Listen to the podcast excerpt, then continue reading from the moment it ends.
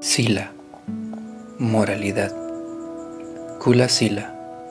Sección breve de la moralidad. Monjes. Estas son solamente cosas superfluas, aspectos insignificantes de la mera moralidad, por las cuales las personas mundanas elogiarían al Tathagata.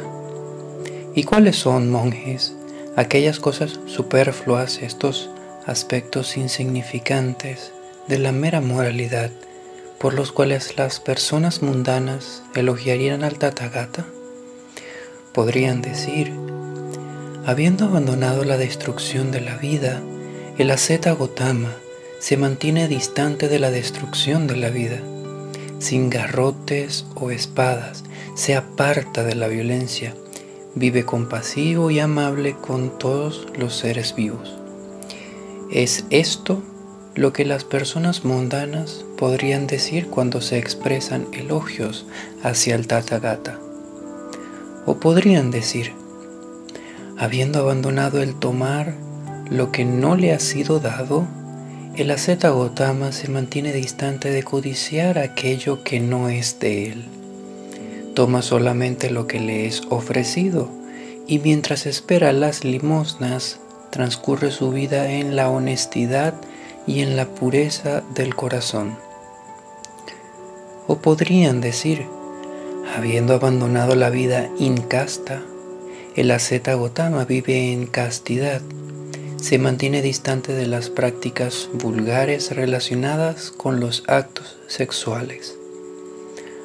O podrían decir, habiendo abandonado las palabras mentirosas, el asceta Gotama se mantiene distante de la falsedad, habla la verdad sin dobleces, es creíble y digno de confianza, no engaña a nadie en el mundo.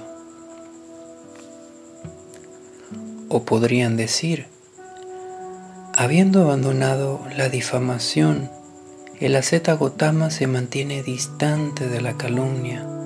Lo que escucha aquí no lo repite en otro lugar para no causar riñas con la gente de aquí.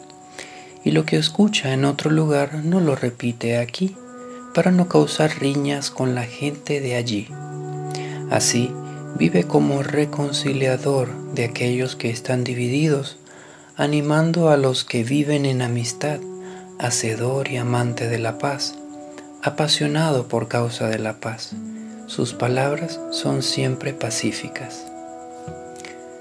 O podrían decir, habiendo abandonado la rudeza de hablar, el asceta Gotama se mantiene distante del lenguaje violento.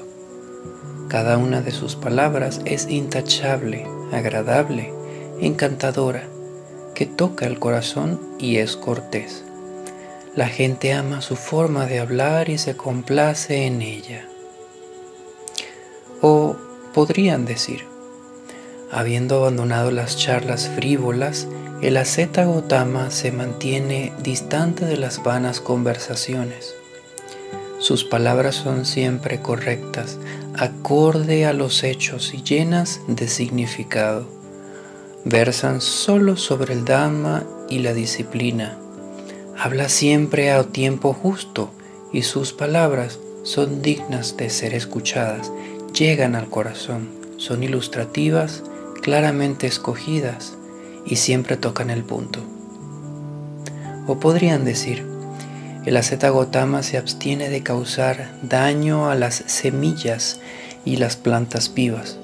Se abstiene del camino torcido de sobornos, estafas y fraudes. Se abstiene de mutilaciones, asesinatos y aprisionamientos. Se abstiene de asaltos, robos y de la violencia. Es por eso que las personas mundanas elogiarían al Tathagata.